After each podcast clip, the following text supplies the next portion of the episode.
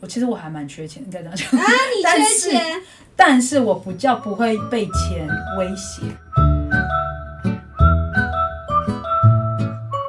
我今天想要跟大家分享的议题是我看了一个商业顾问叫刘润，其中一篇文章我看了非常有感。主要的一个主题，我就直接破题了哈。他就就讲了一句，他说钱是世界上最便宜的东西。我就先讲一个我最近发生的一个实际案例，在我的工作上，故事的发展是这样子。曾经有个客人因为朋友介绍，他就是请我们帮他做一些纸盒包装，纸盒包装，对，然后那是因为我在大陆有一个合作的厂商，然后非常的专业，就是他常常都会因为做这行做久了，所以他都会给我很多建议。那甚至我在问他一些材质规格的时候，他往往给出来都比我过往在台湾给的厂商的规格还好，哦，然后价格又比台湾的还便宜很多，嗯，所以就变得相对有很多竞争优势。是嗯跟这客户在谈的时候，我就跟他讲，结果没想到这客户在做的时候，其中我觉得最夸张的例子就是我们那时候好了有测试，然后给了一些样本，看起来都没什么，我觉得都已经做完了，然后没什么问题。那天就出大货，出到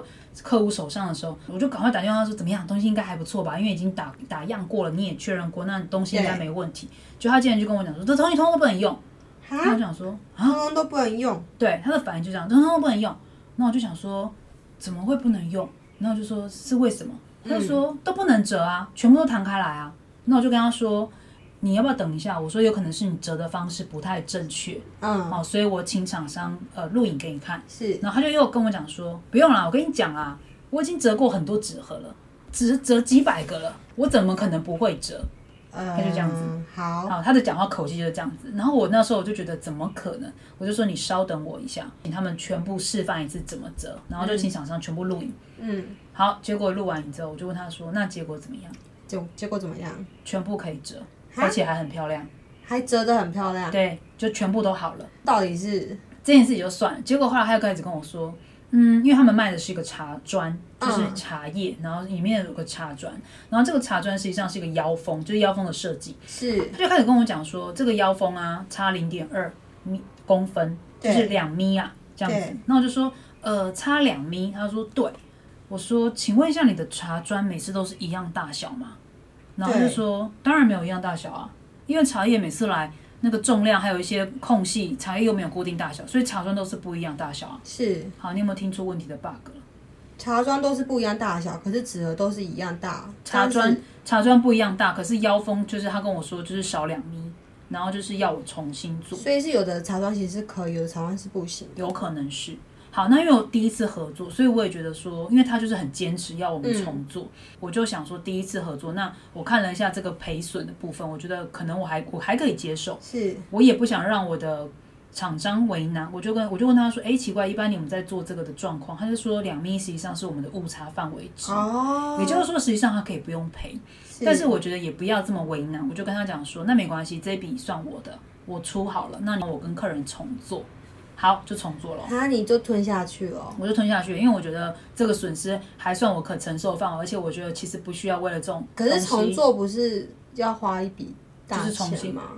呃，我就算过了嘛，我就算过这个损失的部分，我还可以接受嘛。那我也不想让我的厂商为难，所以我就说嗯是这笔算我的，那结果呢？我来赔。好，那就赔给他了，对不对？嗯好，赔给他了之后，他就都拿到了，然后就都没讲话哦。就在这件事，我想说结束了，因为都已经都拿到了，该赔对啊，的你什也么的重做了，我都重做了，OK。过没多久，他又打电话来给我，客户就打来给我，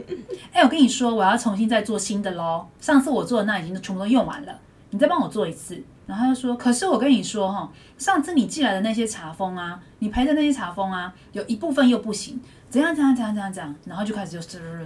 嗯，我整个火就很很大了，你知道吗？因为其实我上次会退让，是因为说难听点，你的茶砖每次都不一样大小，嗯，到底为什么确定就是我茶封的问题？对啊， OK，搞不好是你的茶砖这次来又比较大，或者有时候比较小，所以茶缝就是会有一些伸缩嘛。嗯是那他就是觉得那个折没折进去，没有折好，就是一个不 OK 的东西。嗯好，那我第一次也都认了，可是我也告诉他说，其实这个是在误差范围之，所以是，他就是非常坚持。那第二次他又继续这样子，那我就觉得他从头到尾他没有客气，他讲话就是这么的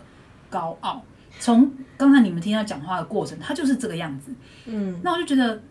你这个老板，你从头到尾你都没有去呃想过说我们给你的东西，我们给你的品质，还有我对你的服务这件事情，你从头到尾你都没有，就是他不把你的价值当一回事。对，他只想要他自己的利益，而且他讲来都是没有谢谢你上次怎么样，没有啊，没有就直接是开始又就讲是说你上陪次他，他也觉得理所当然。然后还是继续念啊，这样子，嗯然后跟我说，呃，这次呃上次那个还是差两米什么的，又就是还在继续讲差两米的事情，我真的是觉得应该很火大吧？我超火大。然后你猜我怎么做？你怎么做？啊直接跟他我就跟他讲说，老板不好意思，上次合作完毕之后，厂商说再也不跟你合作这个案子了。太好笑了。然后他这样子，哈，突然瞬间觉得，哎，不做了。瞬间口气一百八十度大转变，说：“拜托你不要这样，我好不容易找到一个这么便宜，然后做起来又好看的，大家都很称赞的礼盒、哎，他还知道这么便宜，做起来哎又对好哦看。 拜托你帮我去跟你的厂商再说一下好不好？拜托啦，拜托你帮帮我。”哎呦，奇怪了，那刚刚怎么上一秒说对啊，我也知道要帮帮我？其实我在那个当下，我有时候朋友就跟我说：“啊，你干嘛跟钱过不去？”就是做嘛，朋友就觉得你就接啊，你就他都加这个对啊，态度你就的话你就跟他加钱啊啊，或者是这生意机会都来了，你对干啊，嘛？你为什么没有想说再加钱继续做？对，或许这是一个方案，对不对？是可是我没有加钱继续做的原因，是因为不可能，因为他已经知道上次的价钱，就是再加上去就跟台湾价钱差不多了，哦，所以其实我再加上他不会买单。就不会有说他口中的又便宜真的。对，OK，所以这个条件就不成立。是再加上帮他做这件事情根本不在我的 list 里头，因为我那个当下我的感觉就是，我赚钱有需要赚的这么的廉价吗？对啊，我有需要为了钱被你这样子不停的言语上刁难，然后你一副很高傲，然后觉得都是你的对，然后我们都是错，这种合作不对等的关心，我觉得有时候这没办法长久的，没有办法长久，搞得鸡飞口掉，甚至然后好不好，我还没赚到钱，然对后我花了这么长的时间协助你在沟通，然后还要被你百般的指责跟刁难。这不符合成本利益耶。对，完全无形不符的合成本效益利益吧？那那时候我就想到一句话，讲难听一点，钱真的是最便宜是的，我大可不赚。我觉得我为什么要把我自己贬得这么的低，是然后只为了赚你那个钱，我就必须要被你无止境的糟蹋，就因为我赚了你这个钱嘛。所以我在那个当下，实际上我是直接拒绝他，哦就是告诉他我们不再合作了。 OK，对，别人会有跟我说，那你这样不就损失到了吗？嗯，就没赚到钱了嘛。可是在我看来，我不觉得我损失哎、因为我觉得我可以花利用我服务他的这段时间去创造更高的价值对，啊，所以我完全就不觉得我是损失。是我觉得可能要损失的是他， 是，我觉得是他，真正会损失的是他，不是我。是回过头来讲，钱是世界上最便宜的东西。以前啊，我觉得在我年轻的时候，我可能真的就会委屈自己说，没关系，我你就是咬牙就忍下去，我然就后继续做，对我就是我就是做，因为我觉得我的确需要钱是。啊、我现在需要但是你现在有选择权了，没错，甚至我每次就是有时候客户给一些很不合理的待遇的时候，我以前会咬牙忍，我会忍。现在你会跟他谈嗯呃，我现在有时候会拒绝。 ，OK，呃，那我忍的原因，实际上是因为我觉得我现在需要大量的经验值去堆叠我的价值。对，就是你没有经验，你需要经验值，对你需要作品集，你前面可能先自己要吃一点亏，要达到这经验。对，甚至我现在因为我经验不够，或是我的专业还有可能可以有更多进步的空间，是所以我觉得我现在无法跟你喊价。是 OK，所以只要你跟我讲什么价，我可能都会接受，因为我需要大量的累积。是可是我在这个同时，我是不停的去精进我自己，是，也就是我要让我自己翻转过来，就是价钱是我开价，不以是后你是我选客人，不是客人选我。选择权在我手上，是不是在你手上。我后来就跟我自己讲说，其实我们要想的事情是，你赚的每一分钱是因为你足够专业哦，嗯，好，你要不停的去去精进你自己，你要去投资你自己。每次当你服务给人家的时候，是别人因为你的价值而跟你合作，不是因为你的价钱而跟你合作，真的哎，是不是？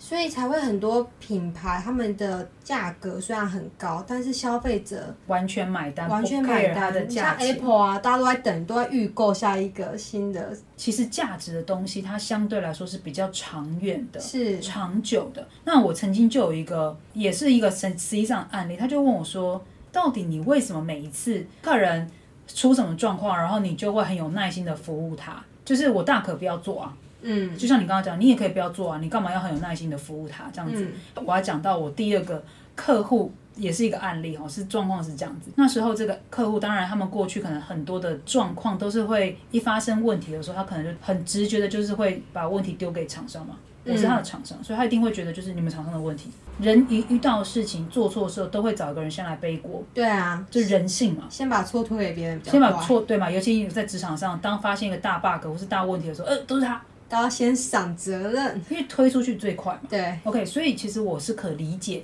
有时候在职场上，有些人、有些公司他们里面的这个窗口，有遇到事情，他会先把责任推到厂商身上。嗯这件事其实我就是我已经知道会有这种状况哼，，是，所以我不会被他把责任推到我身上这件事情影响太大。哦，我会去检视的部分是真的问题在我身上吗？嗯，如果不在我身上，回过头去告诉他，是，好，所以我不会被他推责这件事情影响太多。嗯， OK，可是呢，我的合伙或者我的朋友就跟我说，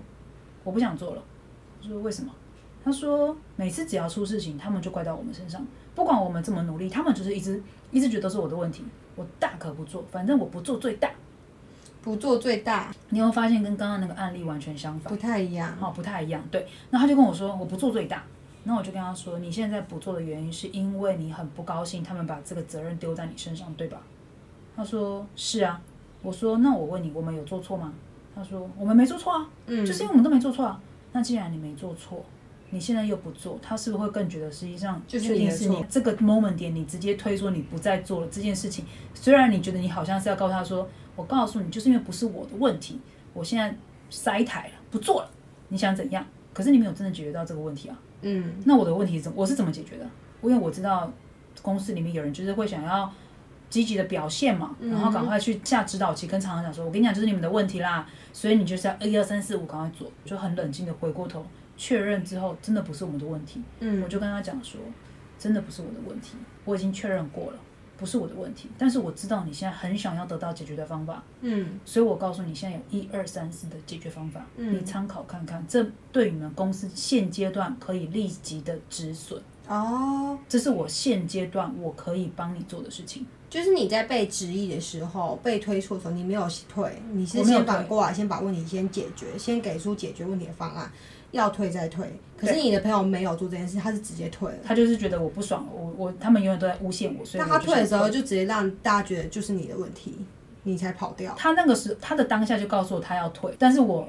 是我最后做最后决定，所以我他退他的，但是我还在处理这件事情。啊 OK 我的处理方式跟他完全是相反的。是，他回过头来就问我说：“你干嘛要这么有耐心？就不是我的问题啊，我根本连回答都不用替他回答，我根本就不用去帮客户解决这件事，因为不是我的事情。嗯对，没有错，他讲的也没有错。嗯，可是我要讲的事情是说，因为人性的关系，所以你不应该被这个事情纠结在这儿，这不是问题的重点。因为每个人总是会遇到事情推责，这件事情是是，人性嘛。我就跟他讲说，其实这个人啊，他就是一直很想要在老板面前有所表现，所以他就是一副自己就搞。其实你然后帮我看一下懂上班族真的在意的是什么？对我看懂了客户真的想要在意的是什么，可是我知道我要怎么拿回我的主导权，实际上是我必须提供我的专业跟价值，是，我才有办法让客户说服我，而不要再把重复的事情老是觉得都是你们的问题这件事情反转。嗯，我觉得用专业跟价值来取代这个东西会是比较客观的，嗯也比较有利的，嗯比你意气用事跟他讲说啊我就不要做啦、怎样我不做最大，这样子这在情绪上真的都不是好的结果、欸，不会是好的结果，对不对？会，有时候我们在合作的时候哦，你说赚这个钱，钱大钱小，那一次甚至我还问我这个合伙人说，好啦，这个客人你这么不高兴，那我问你嘛，只要他加钱给你，不管什么无理的条件，你都会接受吗？那你那个他怎么讲？我会接受，你会接受？所以我就说，所以你的意思是，只要钱给你，不管多无理的条件，只要你也赚得很饱，你都 OK。他说，对我就是要钱，他还跟我说我没有这么高尚，谁不是为了钱？只要他钱给我够多，这个这个屈辱我可以忍。嗯，我就说，那你这样工作开心吗？对啊，你的价值存在吗？他一直在你羞辱真正创有伤、欸，为你自己的呃工作感到骄傲吗？还是实际上你的工作只纠结在金钱的数字上？他应该要捍卫自己工作的价值吧？没错，所以我要讲的事情是说，你知道，当你可以被钱买卖的时候，其实你很便宜。是可是当你有些能力是你用钱无法买到的时是候，，只有这个问题在你身上可以得到更大的解答，甚至你给了更好的解答跟解决方式的时候，这已经超过了这个金钱了。是因为你的价值或你的价格是你自己定义的，而不是别人定义的。是，可是我要怎么样让别人信任我，而甚至嗯会觉得、哇，他很有话语权，我值得把我更重要的事情交付给你。嗯实际上就是你要开始不停的去 push 自己的专业，嗯不不停的让客人不不纠结在那些很动荡的东西上，而是用理性客观的角度跟他说。甚至遇到问题的时候，你是先去解决的。对，因为有客人都是站在客户的利益上面。说真的，哪一个商商业的起点都是以消费者获益为主要的，是啊，赚钱它它只是一个起点哦，嗯，对不对？可是在这个过程，你的价值建立会是那个终点，也就是是他永远离不开你，是啊，他觉得你好棒哦。他就是找他就是要指定你服务我啊。太放心你了，甚至我我就觉得我什么事情都想交给你。对，那甚至有时候他会跟我说：“那我们现在就赚的很少。”我说：“就是因为我现在赚的很少，嗯，我更会去把我后面的赚回来。”哦，我这一次就真的欸算，赚的有点少，没关系，我可以退。嗯，可是我不会因为这样，我说你现在就想退，那你不是前面很抱怨说他赚的很少吗？嗯，那你现在退了，不就是你前面也都真的损失掉了吗？就变沉没成就本了，是沉没成本了嘛，是认了嘛，对不对？可是你换一个方式，如果你取得他的信任，那你后面的报价，你觉得你想报多少钱，他真的就是他不就也可以慢慢取得那个信任感，开对，始尊重你的专业价值吗？是，然后他就说：“那你会怎么做？”我就跟他讲说，对于这种客户问题，嗯而且他如果是一个常态问题，嗯我一定会把它做成公司的 SOP，我会降低我们公司的就是每次重复回答这个问题的耗损，甚至遇到这种危机状况的时候是冷静的。是，你这问题不是大事，我跟你说是常态。那我现在告诉你解决方法是这个，你这样写下来变成 SOP，就是在刻意练习怎么应对这种危机处理。所以你在面对危机处理的时候，你不是情绪在处理，对，你是你知是道你是马上就有方针去应对的。那有时候你们会一直重复，觉得说啊、每次要跟你讲很累耶，那你为什么不回过头讲，怎样可以不要重复一直讲？是怎么样可以不被客户的情绪带动？是，这件事情你可决定的嘛，你可做的嘛，嗯，对吧？所以当你也可以给出一个解决方案的时候，你不但没被影响，你还在客户的立场里头建立你的地位，是所以你会有话语权，是，你会人家开始取得你的尊重。客户会觉得说他找你，你都把事情解决，而且你很沉稳。是对是是，所以这就是我一直觉得，有时候我们在看一个东西的时候，呃，或许眼前看你会觉得很吃亏，是或是你会觉得说，哦，我每次就是要为了这种钱的事情这样。可是我觉得真正可以去跳脱这个价值的是你自己，就是你要怎么去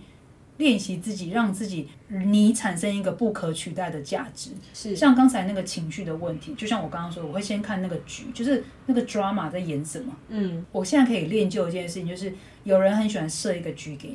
你，那如果你笨笨的照里面跳的话，我就觉得你就太笨了。那怎么看到出出来这个是一个局？之后这个局给你的时候，当下有人的情况会是愤怒的，是就是你会觉得，干他竟然敢这样弄我，你会被他的这件事情因为情绪导致你冲动做了某些行为，就是你套路了他的这个设的这个局。通常你情绪会冲动嘛，所以我通常看到的时候我很愤怒，没错。可是我就会跟我自己讲说，你先看看他到底在干嘛，嗯，我就先冷静，就是我先不用情绪去处理他，我就开始看一些在半醒啊，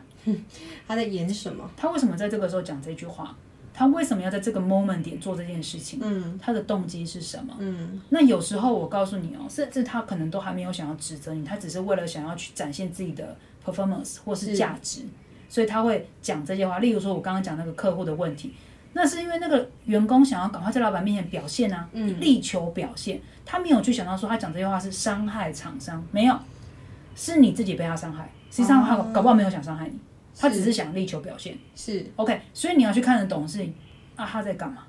他为什么会在这个 moment 点做这件事情？他的背后动机是什什么？么？嗯那如果你已经看懂了他的动机，你如果还照他的局去做，那就是你笨，不是他是笨，就是你笨。所以你要怎么做？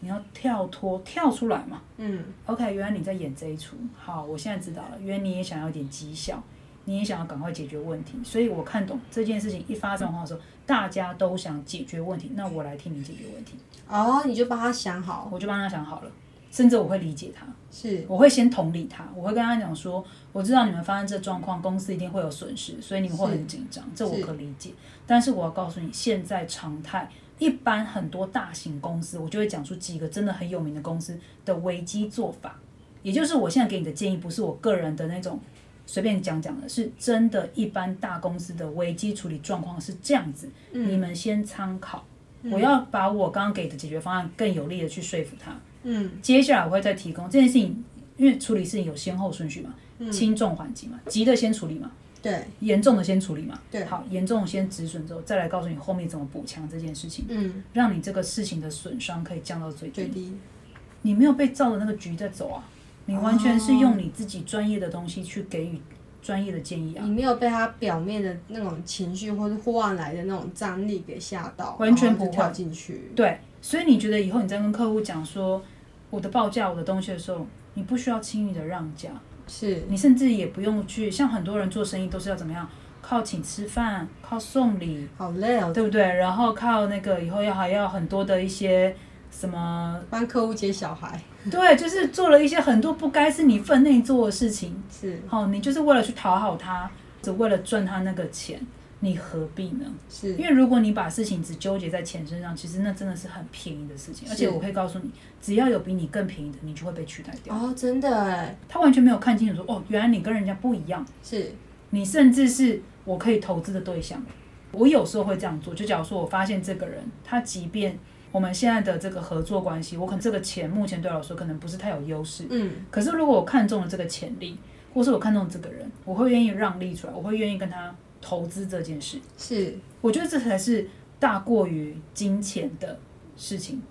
因为钱有可能是在后面会，对，就是你现在看起来很像损失，你看起来很像吃亏，或是你现在没有拿好拿满，嗯，有可能。可是因为你看到他有太多的潜力是嗯金钱无法被取代的，是甚至你会知道说哇。因为他的专业，因为他的人格特质，因为他的所有的条件，我让一些出来，搞不好以后我带来给我的这种整个合是作啊案会翻倍的，对，是翻倍的。我看到那个后面的潜力是的时候，我你会也愿意投是资。价值型的老板，我绝对是价值型老板，因为我不是一个很你容是易看长远 的，对，就是钱很难，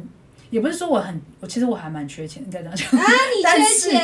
但是我不叫不会被钱威胁，我应该这样讲，啊就是如果你只是拿钱想要来拐我，或者是你觉得我用钱就可以收买你，我比较难。你一定是要做那种有价值的事情，对，没价值的事情你也是不做的，我甚至有时候跟人家合作的时候，我即便我让他，就是他可能跟我说，哎、我没办法给你这么多，我都会觉得，因为我知道我们未来合作